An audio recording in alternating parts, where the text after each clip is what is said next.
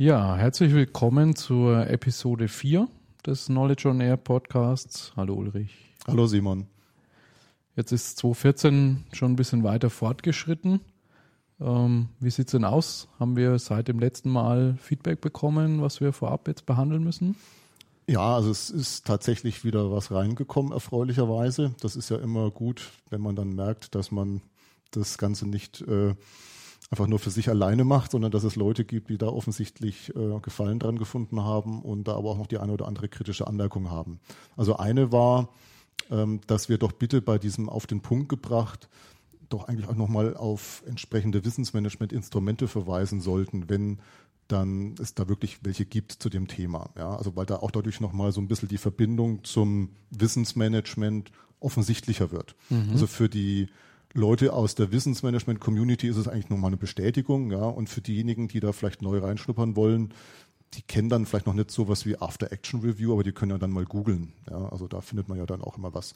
Und dadurch, glaube ich, ist es dann auch ist nachvollziehbar für mich, eigentlich nochmal besser den, den, die, die Brücke schlagen zum Thema Wissensmanagement an sich. Also so konkrete Tipps, wie man irgendwas dann operativ umsetzen kann. Genau. Ja. Und da haben wir ja dann, da komme ich dann gleich noch zu, zu dem zweiten Punkt und da kann ich nämlich dann auch gleich diesen Fehler so ein bisschen ausmerzen vom letzten Mal. Ähm, es kam auch nochmal das Feedback, dass gerade das Thema äh, aus Fehlern lernen so ein bisschen, also da hat, hat vielleicht so ein bisschen der rote Faden gefehlt und das versuche ich jetzt einfach nochmal nachzuholen. Ich ähm, versuche das mal in zwei Minuten, das wird hart für mich, aber ich versuche es mal. ähm, also im Prinzip ähm, das äh, Lernen aus Fehlern, also Chancen drin zu sehen im Scheitern. Ähm, was, was passiert da in den Unternehmen? Was, was sollte man da halt, oder wie, wie kann sowas aussehen? Wir haben ja da das Beispiel gebracht, äh, Flugzeugunglücke, wie systematisch man da vorgeht. Ein anderes Beispiel ist mir dann noch eingefallen, ist auch die Chemieindustrie in den, glaube 90er Jahren oder sogar 80ern, da Basel und, und Höchst, wo ja Unfälle passiert sind, wo aber auch diese Unternehmen sehr, sehr stark daraus gelernt haben. Und da eben Instrumente dafür, das ist eben so Lessons Learned zum Beispiel, ein Lessons Learned Workshop zu machen, Debriefing, After-Action-Review. Das wären so Instrumente aus meiner Sicht, die da eigentlich dazu geeignet sind, aus Fehlern zu lernen. Hast du da vielleicht noch was zu ergänzen? Fällt dir noch spontan was ein? Du hast eigentlich die wichtigsten genannt. Äh, die Klassiker. Die Klassiker, ja, methodisch. Ich glaube, äh, es geht nicht nur um, um Methoden, sondern es geht letztendlich auch darum, aber da haben wir auch das letzte Mal schon drüber gesprochen, äh, ob, ob Fehler sozusagen ein Stigma sind oder ob Fehler willkommen sind. Und ich glaube, das ist auch nochmal so ein Punkt, man sollte da nicht blind auf Methoden vertrauen, sondern ob Leute dann da tatsächlich offen sind innerhalb von solchen Workshops oder bei der Anwendung solcher Methoden hängt davon ab, ob sie Angst davor haben, einen Fehler zuzugeben oder ob man eben in einer Kultur lebt, in der ein Fehler willkommen ist, weil man daraus lernen kann und besser werden kann. Genau, also so Schlüsselbegriffe wie Selbstkritik, Fehlerkultur, Fehlertoleranz sind da ganz wichtig. Ich habe ja da bei dem letzten Podcast auf Elon Musk verwiesen, der das ja da sehr schön in diesem Zeitmagazin-Interview gesagt hat. Und vielleicht auch nochmal der Hinweis, äh, also wirklich in diesem Kontext einfach nochmal in das Geo-Heft 3 von 2012 zu gucken mit diesen fünf Aspekten, die man da berücksichtigen sollte, wenn man aus Fehlern lernen will. Oder auch die sechs Phasen erfolgreichen Scheiterns von dem Professor Wottawa aus dem Manager-Magazin August 2013 und ich hatte ja auch nochmal da auf dieses Gore-Prinzip äh, verwiesen, dass man da eben nur Fehler machen sollte oberhalb der Wasserlinie. Äh, also Fehler sollten eigentlich nur dort passieren, wo sie nicht die Existenz und den Ruf des Unternehmens gefährden. Ähm, und man sollte halt wirklich ausklammern ebenso diese, diese Gefahr der, der hedonistischen Verzerrung, wie das dieser Professor Wotawa gesagt hat. Also eigentlich genau das, was du gesagt hast. Ähm, Selbstkritik ist halt wichtig und nicht immer nur die Schuld bei anderen suchen. Ja? Also da, man muss bei sich selber anfangen. Ich glaube, das ist dann nochmal eine ganz, ganz wichtige Botschaft an der Stelle. Ja, wir können ja mal vielleicht gemeinsam mit den Zuhörern die Übung machen bei den bei den äh, Jahrespressekonferenzen oder Investor Relations äh, Veranstaltungen der Unternehmen mal hinzuhören, wo da sehr viel Selbstbeweihräucherung ist oder wo tatsächlich mal Leute drüber sprechen, was für Fehler gemacht worden sind und was man daraus gelernt hat. Genau. Also was mir auch nochmal durch den Kopf gegangen ist, jetzt nochmal in der Vorbereitung zu unserem heutigen, zu unserer heutigen Episode, das ist, glaube ich, beim letzten Mal auch nicht so richtig rübergekommen.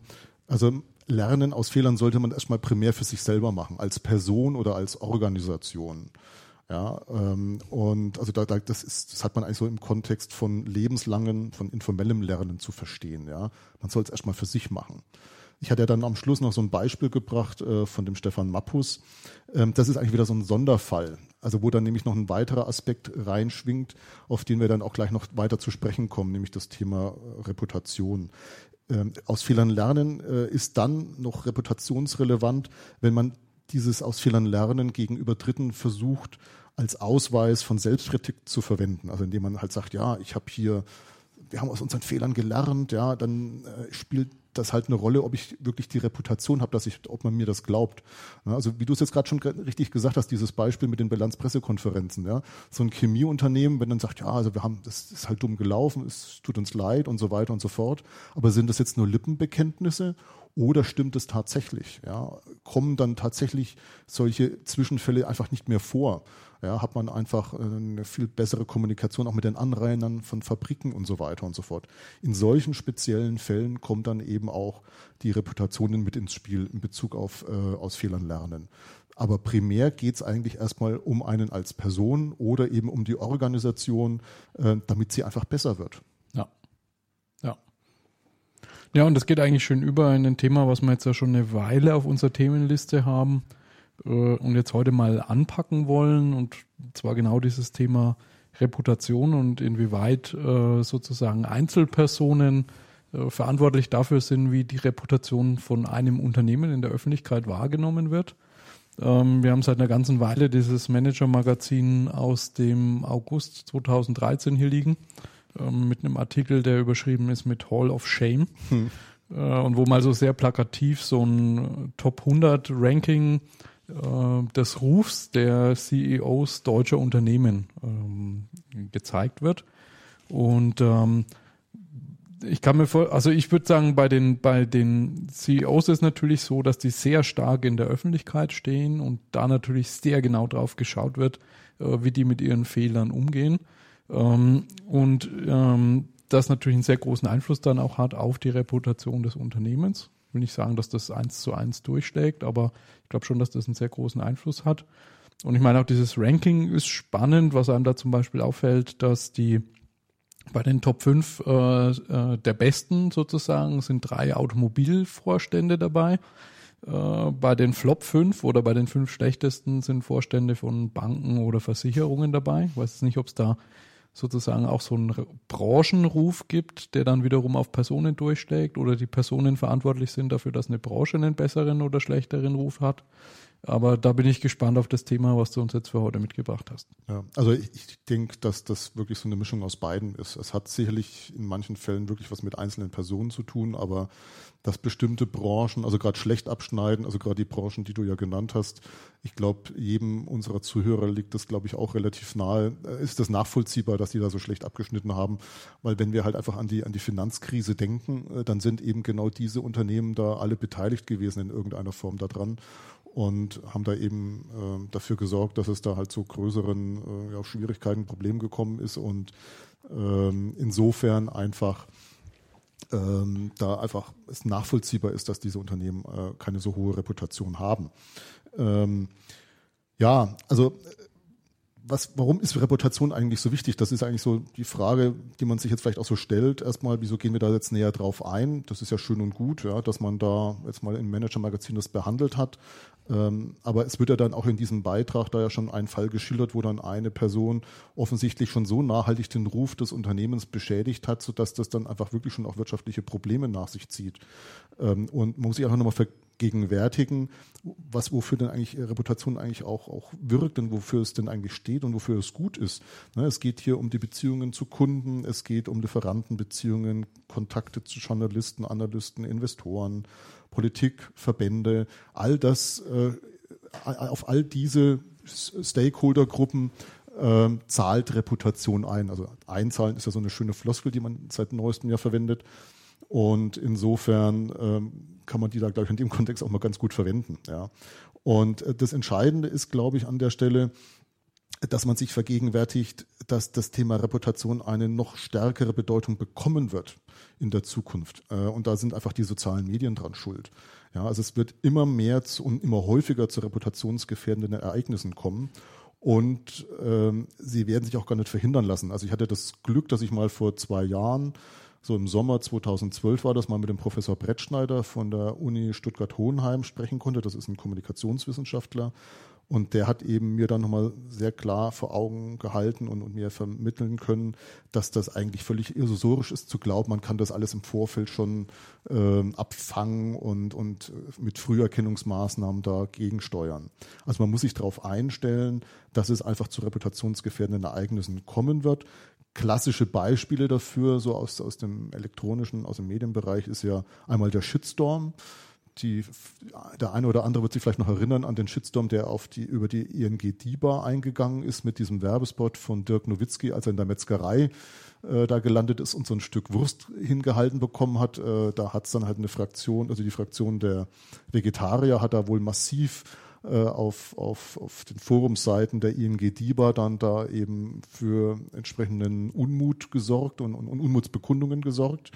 Das ist, glaube ich, eher so, so ein klassischer Shitstorm. Auf der anderen Seite gibt es auch noch so einen anderen Begriff, der mir letztes Jahr mal untergekommen ist im Kontext von dem World äh, Economic Forum in Davos. Da wurde der Begriff das erste Mal verwendet, äh, digitale Buschbrände. Da gibt es auch ein sehr bekanntes Beispiel aus den USA von der US-Airline. Die hatten einen Fluggast, der hatte auf seinem Flug eben die Gitarre dabei und die ist auf dem Weg entweder zum Flugzeug schon hin oder dann zumindest spätestens am, am, Flughafen, wo dann gelandet ist, kam die dann nur noch in verschiedenen Einzelteilen da an und war also auf gut Deutsch kaputt. Er war da ziemlich sauer, weil vor allen Dingen die Fluggesellschaft sich auch nicht bereit erklärt hat, den Schaden zu ersetzen. Er hat sich dann offensichtlich eine neue Gitarre besorgt, hat dann ein Lied drüber geschrieben, hat sich dabei gefilmt und das Ganze in YouTube eingestellt.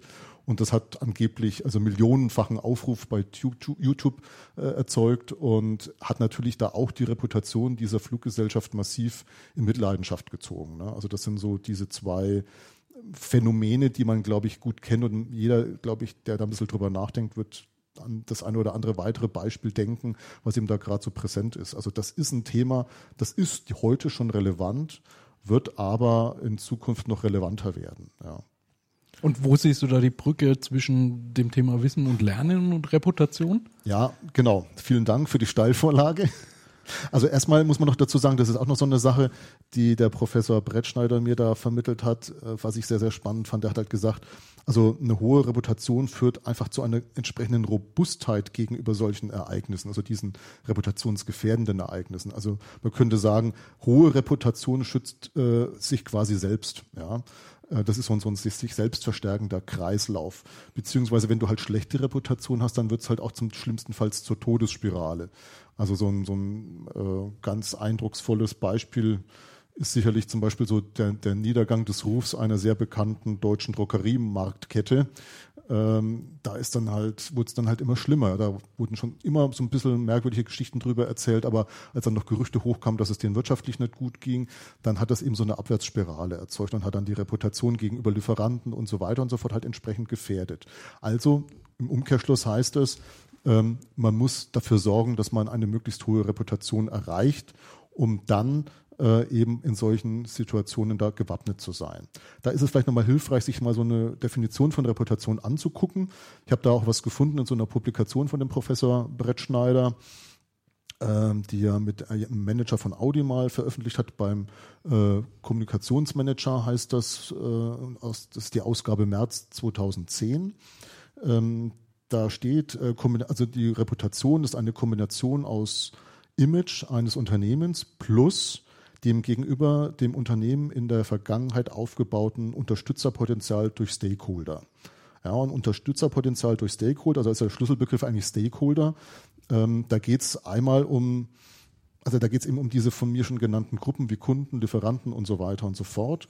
Interessant ist halt in dem Kontext aus meiner Sicht, dass es da sowohl eine Außensicht und eine Innensicht gibt, also aus wo man also einmal schauen kann, wie, wie, wie kann man das überhaupt analysieren? Ähm, wie steht es um unsere Reputation, das Thema Innensicht?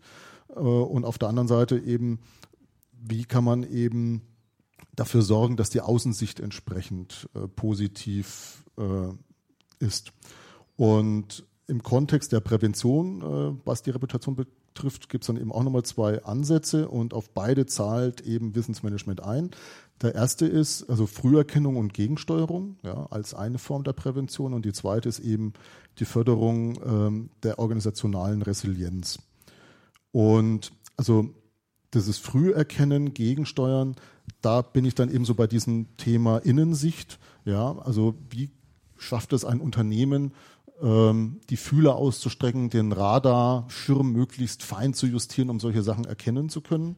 Und da gibt es eben so Instrumente, also wir, wir reden ja da eigentlich auch im Kontext immaterieller Werte.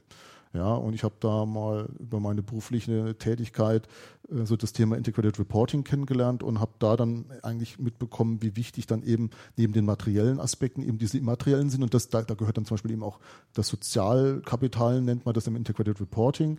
Im Kontext zum Beispiel der Wissensbilanz nennt man das dann eben Beziehungskapital. Ja. Und ähm, da geht es eben darum, dass eine Organisation versucht, ihre Beziehungen nach außen einzuschätzen mit ihren Stärken und Schwächen und da auch mit dieser Fragestellung, wie ist das, was wir heute haben, ausgerichtet auf, auf die zukünftigen Bedürfnisse, um da eben auch potenzielle Gefahren in der Zukunft eben schon heute erkennen zu können und dagegen steuern zu können. Das wäre also für, für diese Innensicht äh, so eine Vorgehensweise, zum Beispiel eben die Methode Wissensbilanz Made in Germany, mit der man da eben schauen kann, wie sieht es mit unseren Beziehungen nach außen aus. Und ähm, die gesamte Thematik Wissensbilanzierung ähm, oder dann auch so ähm, Ansätze wie Knowledge Strategy Process von äh, Kibit, ja, wäre da auch noch eine Alternative.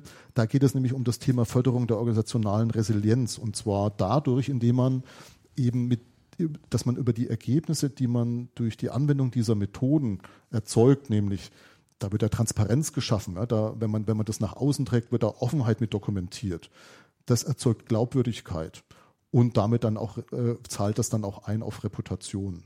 Voraussetzung ist allerdings für die Glaubwürdigkeit, dass ich diese Dinge regelmäßig tue und dass ich da auch so einen richtigen Steuerungsprozess dahinter habe. Also auf gut Deutsch, es muss, da müssen konsequent die Maßnahmen, die da angeblich eingeleitet werden, auch nachverfolgbar sein. Ja, das muss nachvollzogen werden können, ob die überhaupt wirken, diese Maßnahmen. Wenn das der Fall ist und wenn ich das ähm, in einer angemessenen Art und Weise nach außen transportiere und kommuniziere, ja, dann schaffe ich da eben ähm, das, diese, diese Förderung der organisationalen Resilienz eben entsprechend damit zu unterstützen durch die Anwendung von sicherlich sehr, sehr speziellen, sehr, sehr besonderen, also nicht alltäglichen Wissensmanagementmethoden, aber da kann ich das tatsächlich mit erreichen.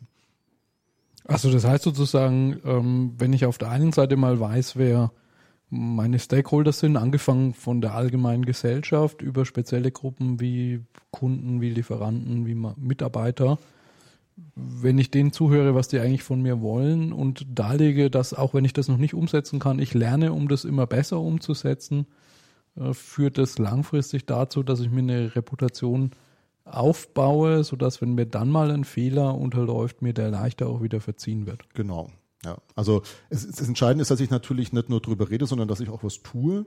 Und was ich da tun sollte und ähm, die Systematik, mit der, das, mit der, ich das Ganze manage, das kann ich eben unterstützen durch die Anwendung von, von diesen Methoden eben. Also ob es jetzt dann Knowledge äh, Strategy Process ist oder Wissensbilanz oder es gibt sicherlich auch noch andere äh, Konzepte, mit denen man das machen kann, die helfen eben, äh, diese, diese Kontakte, diese äh, Verbindungen zur Außenwelt besser ähm, zu gestalten. Ja? Und wenn man das eben systematisch macht und dann auch das entsprechend geschickt kommuniziert, dann sorgt das eben dafür, dass ich ein ich glaube, so früher war mal der Begriff des Leumunds ja sehr geläufig, dass man einen entsprechenden Leumund hat.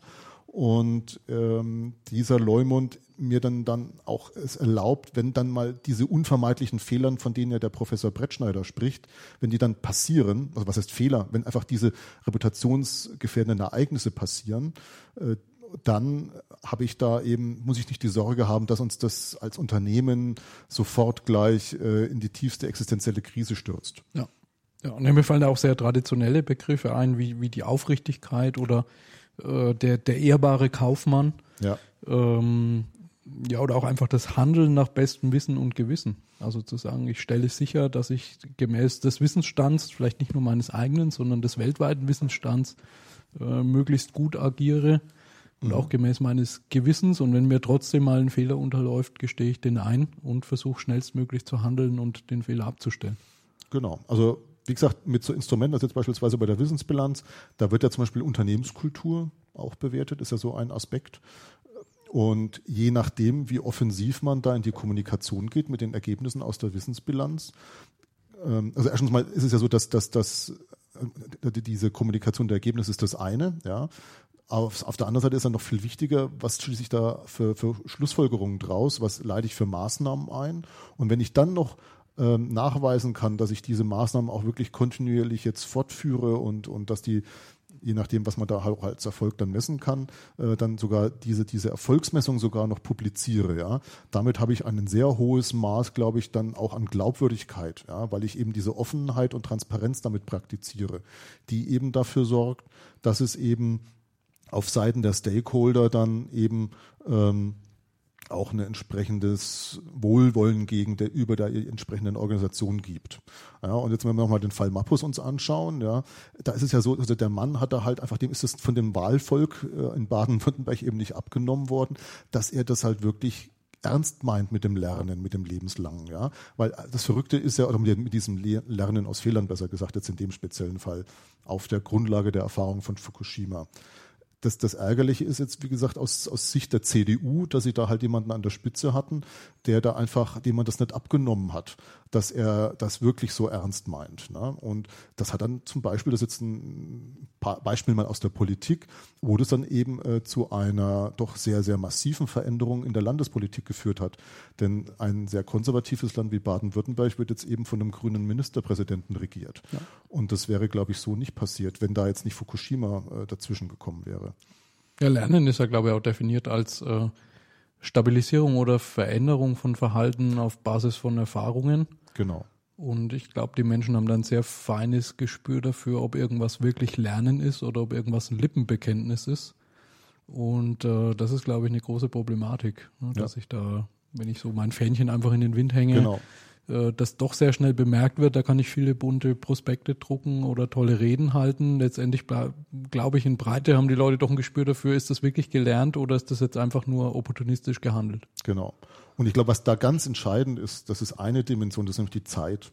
Ja, wenn ich über Jahre, vielleicht sogar Jahrzehnte hinweg, wenn ich jetzt von einem Unternehmen spreche oder von, von einer einzelnen Person, ja, äh, wenn, wenn das über Jahre und Jahrzehnte hinweg diese Offenheit gegeben hat ja, und, und Selbstkritik auch wirklich also man, man kann, das sind ja die, was du so nennst, Lippenbekenntnisse, ja. Das ist eben die Frage, ist es ein Lippenbekenntnis? Also wenn du dann halt die Erfahrung gemacht hast, der hat mal was gesagt, was versprochen und er hat es dann auch getan und das hat er immer wieder getan, ja. Damit baust du dir die Reputation auf. Wenn du aber, äh, und das ist ja das, was man also den Politikern immer wieder nachsagt, sie erzählen was vor der Wahl und nach der Wahl äh, machen sie es aber dann doch etwas anders, ähm, dann ist da eben genau da der Punkt eben auch, wo dann Reputation dann eben auch gar nicht so entstehen kann, weil dann immer wieder äh, das, was gesagt wird, äh, nicht konsequent praktiziert wird und damit eben auch dann die Stakeholder, im Fall der Politik halt die Wähler, dann eben auch enttäuscht sind und den, den handelnden Personen nicht mehr glauben. Ja. Gut. Äh, um vielleicht das nochmal zu versuchen, auf den Punkt zu bringen. Also wie gesagt, Reputation hat in der Zukunft ein, eine noch größere Bedeutung. Da, das liegt insbesondere eben auch an der zunehmenden Bedeutung immaterieller Werte. Ich verweise da einfach nur mal auf das Thema Integrated Reporting. Da, wird, da, geht, da werden ja sechs Kapitalarten berichtet und drei davon sind eben eigentlich immaterielle, immaterieller Natur, diese Werte. Und wie gesagt, also das wird dann auch nochmal im Kontext jetzt eben der, der, der äh, zunehmenden ja, der zunehmenden Bedeutung von, von sozialen Medien sicherlich nochmal ein größeres Thema werden.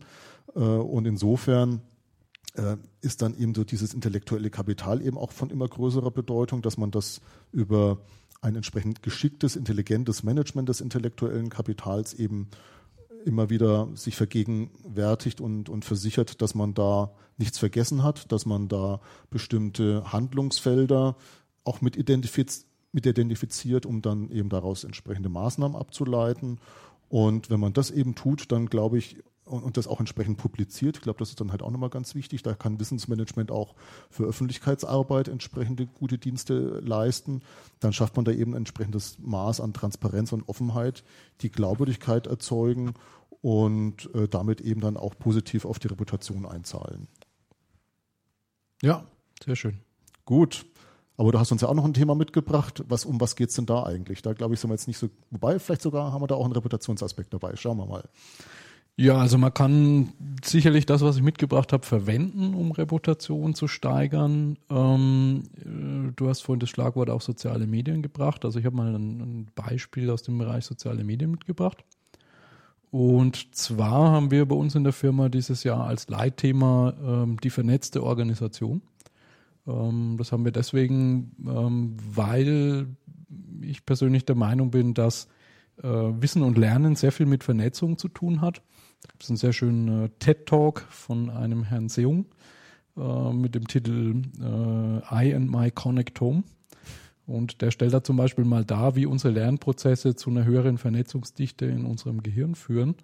Und ich glaube, wenn ich als Organisation lernen will, muss ich letztendlich auch die Vernetzungsdichte nicht willkürlich erhöhen in der Organisation, sondern sehr gezielt erhöhen. Also ich muss die, wenn man jetzt über ein Gehirn spricht, die Neuronen muss ich dort über Synapsen verbinden. In einem Unternehmen muss ich eben die äh, entsprechenden Mitarbeiter oder auch Mitarbeiter mit externen äh, über Kommunikationsbeziehungen vernetzen. Und das ist, finde ich, eigentlich genau die Chance, die in den sozialen Medien oder in sozialen Netzwerken steckt für das Thema Lernen und Wissen in Organisationen. Und ich hatte vor einer ganzen Zeit da schon mal einen Artikel rausgesucht, das war im äh, September 2010, äh, gab es in der Wirtschaftswoche ähm, einen Artikel mit dem Titel Facebook des Wissens.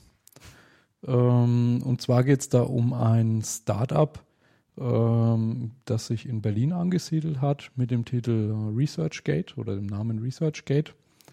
Ähm, und ich habe mich gefreut, dass jetzt am 11.01. in der Welt äh, ein neuer Artikel rausgekommen ist mit einem Interview von dem Gründer von ResearchGate, äh, wo der nochmal so ein bisschen darüber berichtet, was eigentlich ihre Zielsetzungen sind und wie sie glauben, dass die, äh, die dass wie soziale Netzwerke den Umgang mit Wissen in, dem, in der Wissenschaftscommunity verbessern können.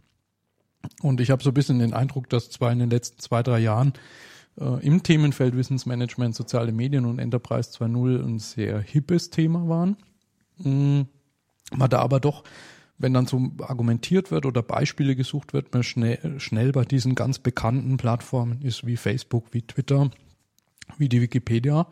Und ich glaube, an dem, an dem Netzwerk ResearchGate kann man mal aufzeigen, dass ein soziales Netzwerk nicht zwingend den Charakter von so einem Facebook haben muss, sondern dass das je nachdem, was ich für einen Anwendungsfall habe, auch mal völlig unterschiedlich zugeschnitten sein kann. Ähm, vielleicht grundlegend zu dem Thema soziale Netzwerke. So aus meiner Sicht zeichnet sich ein soziales Netzwerk immer dadurch aus, dass du als Person in diesem sozialen Netzwerk einen Platzhalter hast und dieser Platzhalter heißt normalerweise Profil. Also du, du, du stellst dich dort in irgendeiner Art und Weise dar. Ähm, das ist natürlich, wenn man jetzt an Facebook denkt, wahrscheinlich ist da der wichtigste Profileintrag äh, der Beziehungsstatus und vielleicht noch dein, äh, dein Profilbild und weiß ich nicht was noch, wo du wohnst vielleicht. Ähm, jetzt, wenn man über den Titel von der Wirtschaftswoche aufgreift, äh, Facebook des Wissens, dann ist das ja da sicher nicht so. Also da sind bestimmt andere Sachen interessant. Ähm, Nichtsdestotrotz, Profil hat man, glaube ich, in dem äh, Netzwerk, man hat den Aspekt der Vernetzung. Also das heißt, ich kann mich sozusagen darüber, dass ich Profile miteinander verbinde, mich mit anderen vernetzen und darüber eben Wissenskommunikationsbeziehungen herstellen. Äh, und dann gibt es in der Regel digitale Spuren von Aktivitäten in so einem Netzwerk, ähm, die ich dann sehe von den Leuten, mit denen ich vernetzt bin. Also ein Beispiel, wenn wir zwei vernetzt sind in so einem Netzwerk, dann und, und du änderst dein Profilbild, dann sehe ich auf der Startseite dieses Netzwerks im sogenannten Aktivitätenstrom, uh, Ulrich Schmidt hat sein Profilbild geändert beispielsweise oder in Facebook hat sein Be Beziehungsstatus geändert. Mhm. Und das ist jetzt ganz spannend, sich mal anzuschauen, wie, wie ResearchGate das macht. Da vielleicht so ein bisschen Hintergründe auch noch äh, zu dem Unternehmen selber. Der Weltartikel ist nämlich ein Interview mit dem äh, Vorstand von ResearchGate, dem Herrn Madisch. Ähm, und der sagt, also die Überschrift von dem Weltartikel ist, wir wollen die Art ändern, wie Forscher denken. Und beschreibt da so ein bisschen das aktuelle wissenschaftliche System, was sehr stark auf Publikationen gemünzt ist, wo in der Regel äh, Erfolge publiziert werden, äh, Misserfolge oft nicht. Mhm ähm, wo in der Regel auch eher Ergebnisse publiziert werden, ähm, der Weg dorthin oder Daten, die man vielleicht brauchen könnte, egal ob zu Erfolgen oder Misserfolgen, nicht publiziert werden. Äh, und das ist eigentlich was, was die anpacken wollen. Das heißt, wenn man sich das Netzwerk selber anschaut, hat man dort als Person tatsächlich selber ein Profil. Ähm, das, das wichtigste Ding, was dort abgebildet wird, neben diesen Sachen wie bei wem du arbeitest und so weiter, sind deine Publikationen, ähm, die du dort einstellst. Und die haben, ich habe jetzt gestern mal geguckt, äh, über 12 Millionen Publikationen mittlerweile. Also ein riesengroßes Netzwerk, wo tatsächlich dann auch durch die Forscher Content generiert wird. und bei den, ähm, also in dem Profil gibt es diese Publikationen.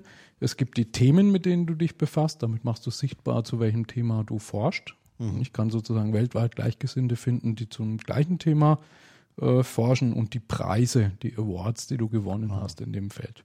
Mhm. Dass man ja auch so ein Preis ist auch sowas, was auf Reputation einzahlt. Ja, ja. Ähm, das ist sozusagen die Bestandteile deines Profils. Ja, und dann ist ähm, da, wo du in so einem Facebook beispielsweise kurze Nachrichten, was du gerade machst, postest äh, oder auch Bilder postest, ist äh, innerhalb von diesem Research Gate eigentlich der wichtigste, wichtigste äh, Inhalt, den du postest, Fragestellungen. Also welche Forschungsfrage mhm treibt dich als Forscher gerade um? Ja.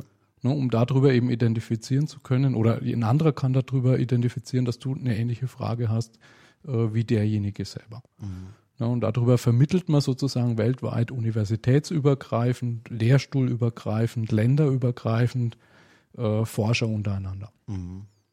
Also finde ich in dem Aspekt halt sehr, sehr spannend, weil ich mir halt immer auch mal so gedacht habe, also was ist hier so in, weltweit schon eigentlich seit, seit Generationen von Menschen äh, an, an intellektuellem Potenzial gibt, aber eben nur suboptimal wirklich mobilisiert wird, weil eben die Leute sich nicht kennen. Also da eben die Transparenz zu schaffen, um diese, diese smarten, intelligenten Menschen, die da eben auf ganz bestimmten Gebieten unterwegs sind, jetzt zusammenzubringen und in den Diskurs zu bringen. Ja, um, weil ich, also ich bin da aus meiner äh, Erfahrung eigentlich überzeugt, dass diese Leute dann durch den Diskurs, den sie führen, viel, viel schneller auf ganz bestimmte Ergebnisse kommen, beziehungsweise sogar äh, einfach auf neue Dinge kommen. Also manche Sachen beschleunigen sich einerseits und auf der anderen Seite könnte ich mir auch vorstellen, dass kann ich mir sogar sehr gut vorstellen, dass auch ganz neue Dinge dadurch entstehen durch diesen Diskurs, ja. Und der wird natürlich dann besonders fruchtbar, wenn man da mit, mit Leuten sich austauschen kann, die da in der eigenen fachlichen Domäne da eben sich auch auskennen. Also wir beide kennen das ja auch in, in unserer fachlichen Domäne Wissensmanagement.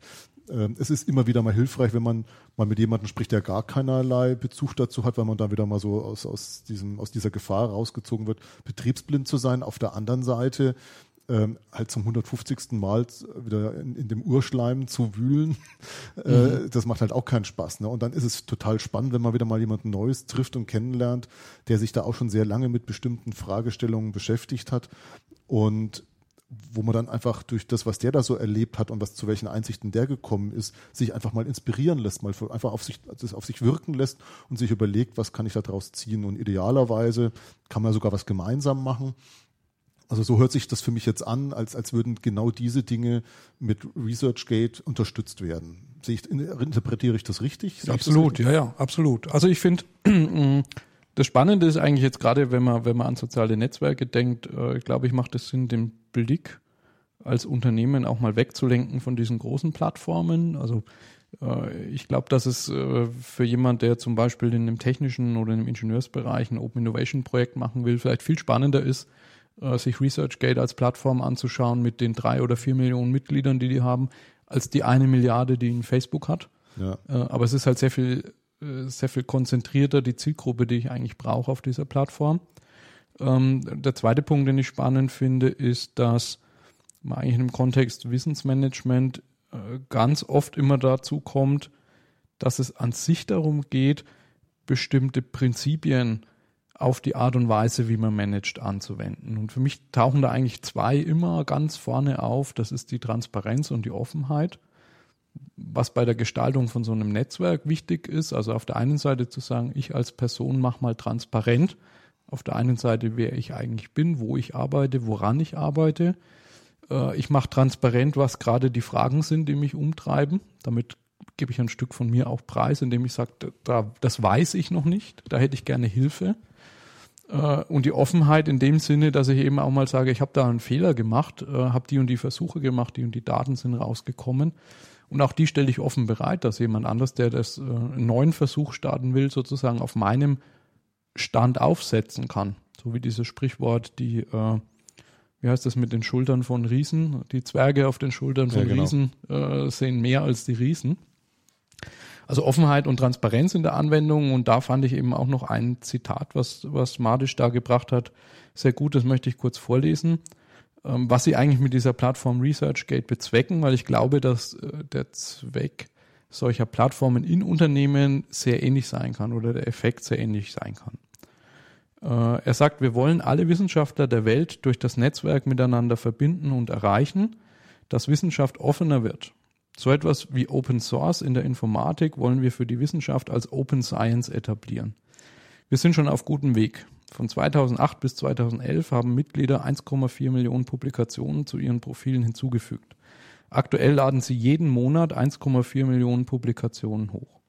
Wir haben vor knapp einem Jahr eine Möglichkeit für Mitglieder geschaffen, unpublizierte Forschungsergebnisse zu präsentieren – in den ersten sechs Monaten haben die Wissenschaftler 1300 Datensätze hochgeladen. Aktuell fügen sie alle drei Tage 1300 hinzu. Also das ist so in die, in die, in die Plattform ist, ist dieses Prinzip von Transparenz und Offenheit eingebrannt. Und das wird, glaube ich, schon die, die, die Art und Weise, wie in der Wissenschaft gearbeitet wird, verändern. Und ich finde auch diese große Vision, die da dahinter steckt, also allein diese, äh, dieses Ziel, wirklich alle Leute, die hoffentlich im Sinne der Menschheit Wissen, Wissen generieren und in die Anwendung bringen, zu vernetzen, die finde ich als Vision ähnlich groß wie Jimmy Wales Vision mit Wikipedia das Weltwissen der Menschheit äh, verfügbar zu machen.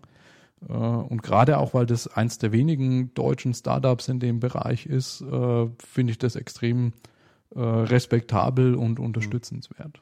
Also was mir jetzt gerade noch spontan einfällt, ist, das hatte ich vor einigen Wochen in Spiegel Online gelesen. Und zwar, also da wurde ja sehr, sehr stark kritisiert, und zwar auch aus der wissenschaftlichen Szene heraus, ähm, wie da eigentlich so diese, diese, diese, diese Publikationsmaschinerie da in der Wissenschaft sich inzwischen entwickelt hat.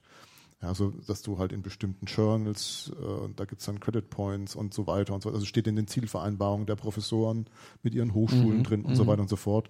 Und das wird also ganz massiv kritisiert inzwischen, weil das eigentlich, und damit, da hängen sogar ein Fördermittel dran, dass eigentlich diese ganze Anreizstruktur in der Wissenschaft eigentlich nicht mehr wirklich ziel- und zeitgemäß ist. Und eben gerade diese neuen Dinge, die finden gar kein Forum mehr, um publiziert zu werden. Also insofern, diese Zahl, die du am Schluss genannt hast, könnte durchaus ein Indiz dafür sein, dass die da jetzt einen Kanal gefunden haben, die Dinge, die irgendwo abgelehnt wurden. Und in diesem Artikel wurden da halt auch so ein bisschen die, der, der Snobismus dieser, dieser Redakteure aus diesen namhaften Wissenschaften Wissenschaftszeitschriften äh, da halt auch kritisiert, ja, die dann immer so, so, so die, die, die Knüller haben wollen und äh, wo einfach mal jemand so, so, eine, so eine Ideenskizze hat, ja, wo vielleicht auch nicht hundertprozentig alles so hundertprozentig ähm, zu Ende gedacht ist, äh, aber es gibt einfach kein, kein Forum mehr dafür, das irgendwo ähm, da auch zu präsentieren, dass da eben so eine Möglichkeit besteht, ja. Und also das könnte durchaus sein, dass durch diesen negativen Trend, und der wurde sogar, also es wurden sogar Nobelpreisträger zitiert, die das also, äh, die sogar ganz bewusst gesagt haben, sie werden da in Zukunft nicht mehr über diese Kanäle publizieren, mhm. Mhm. weil das definitiv die Sackgasse ist, dieser Weg. Also unter Umständen ist, kann sowas wie ResearchGate äh, für, ist es genau zum richtigen Zeitpunkt jetzt eben da um da ähm, eine Möglichkeit zu bieten, diesem offensichtlich in die falsche Richtung laufenden Trend ähm, da was Neues, was zukunftsfähigeres entgegenzusetzen. Ja. Ja. Ja, und ich, äh, was ich auch interessant und sehr sympathisch finde, ist die sozusagen das Geschäftsmodell dahinter. Also so ein Netzwerk kann man natürlich nicht betreiben, äh, ohne Einnahmen zu generieren. Mhm. Das funktioniert in der Regel nicht.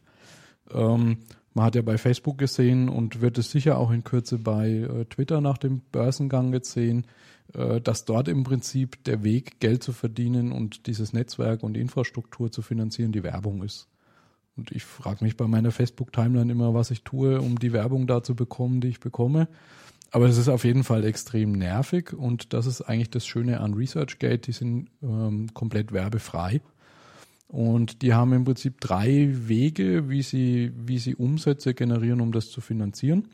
Äh, angefangen haben sie mit einem Stellenmarkt. Das heißt, äh, jetzt gerade im wissensintensiven mhm. Bereich, wir haben dieses ganze Thema Fachkräftemangel.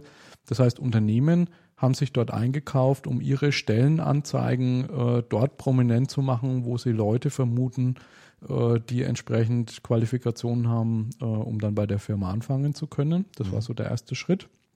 Ähm, das zweite, was sie jetzt angepackt haben, ist, äh, sie wollen eine Plattform sein für Konferenzanbieter, ähm, dass die sozusagen, also heute ist ja der, der, die Situation eher die, dass jede Konferenz so ihre eigene Webseite hat und da manchmal in geschlossenen Bereichen dann Papiere zum Download äh, sind.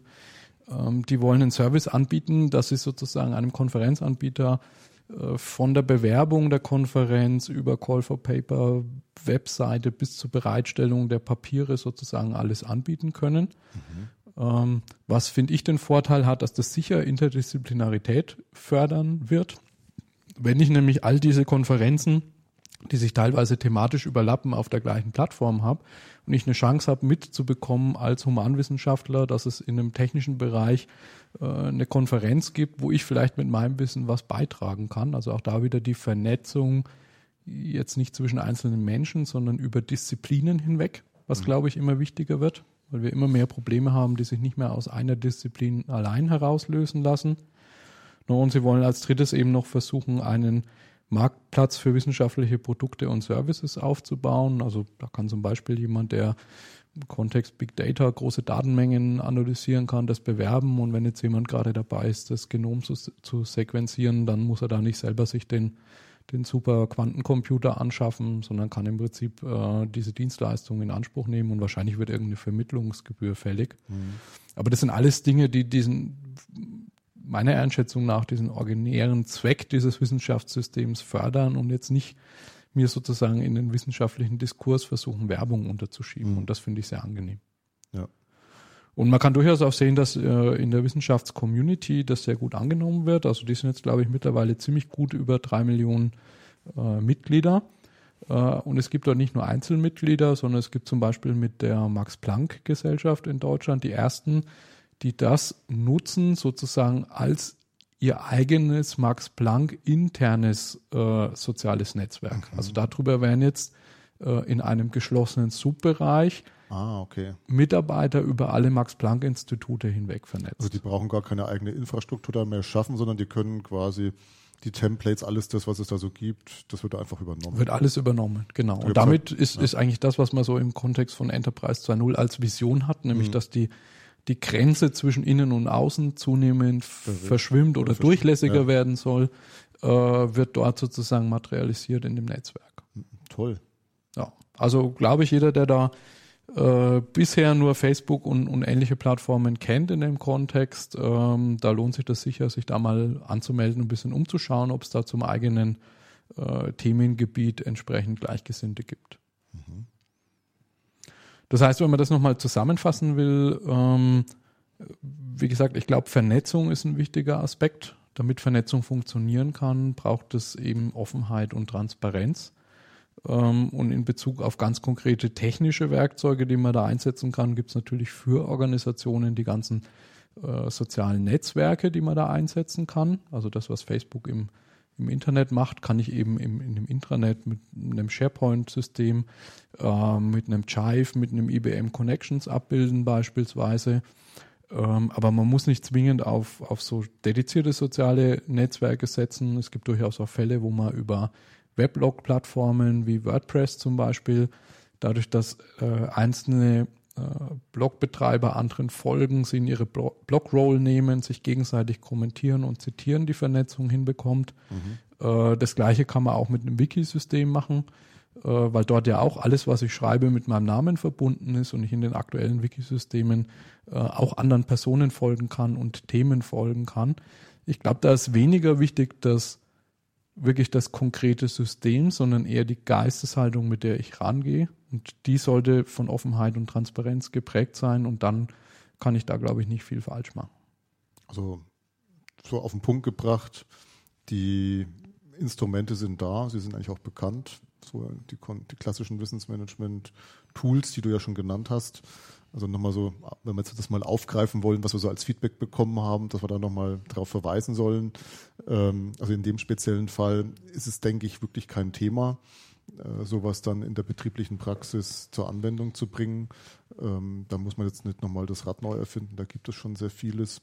Und äh, das andere, was dafür gebraucht wird, das hattest du ja am Schluss auch nochmal erwähnt, das ist dann aber was ganz was anderes, das lässt sich mit Geld nicht erzeugen. Das ist eben die entsprechende Geisteshaltung. Genau, also da würde ich sogar sagen, meiner Meinung nach gibt es sowas wie ein Wissensmanagement. Tool in dem Sinne gar nicht, sondern ja. ein, ein, sowas wie ein Wiki ist einfach nur erstmal ein, ein IT-Werkzeug. Und, und Wissensmanagement ist eher die Geisteshaltung, mit der ich diesem Werkzeug gegenübertrete. Und es gibt so viele Beispiele, wo eine Organisation versucht, die ersten Schritte mit einem Wiki zu gehen. Und die erste Fragestellung, auf die man trifft, ist, äh, wie können wir sicherstellen, dass nur die und die Leute dort schreiben können oder genau, dass das ja. und das durch irgendwelche Freigabeprozesse läuft. Also sobald man in so einer Diskussion steckt, sollten sofort alle roten Warnlampen angehen, weil da gibt es ein hohes Risiko, dass ein System, was eigentlich was Gutes leisten könnte, so kastriert wird, dass es am Ende nicht mehr funktioniert. Hm. Gut. Ich denke, wir haben es hoffentlich jetzt präzise genug auf den Punkt gebracht. Falls es da diesbezüglich noch Fragen geben sollte, äh, in bewährter Weise einfach die Rückmeldung an uns, würde ich sagen. Ähm, bei der nächsten Aufnahme unseres nächsten Podcasts wird man dann da entsprechend Bezug drauf nehmen. Ich hoffe, wir können auch unseren Zuhörerinnen und Zuhörern damit so ein bisschen dokumentieren, dass wir uns zumindest bemühen, das, was wir als Feedback bekommen, dann auch praktisch umzusetzen. Ähm, Ob es dann immer in, in der Art und Weise gelingt, wie es sich dann die einen oder anderen vorstellen, kann ich jetzt auch noch nicht so genau sagen. Da sind wir immer wieder auf das Feedback angewiesen. Ob das jetzt, was da so als Feedback in den letzten zwei Sessions rausgekommen ist, ob das jetzt auch zu den gewünschten positiven Entwicklungen, Verbesserungen geführt hat, wäre einfach nochmal interessant, das auch nochmal mitzukriegen. Genau. Hast du noch äh, famous last words für heute?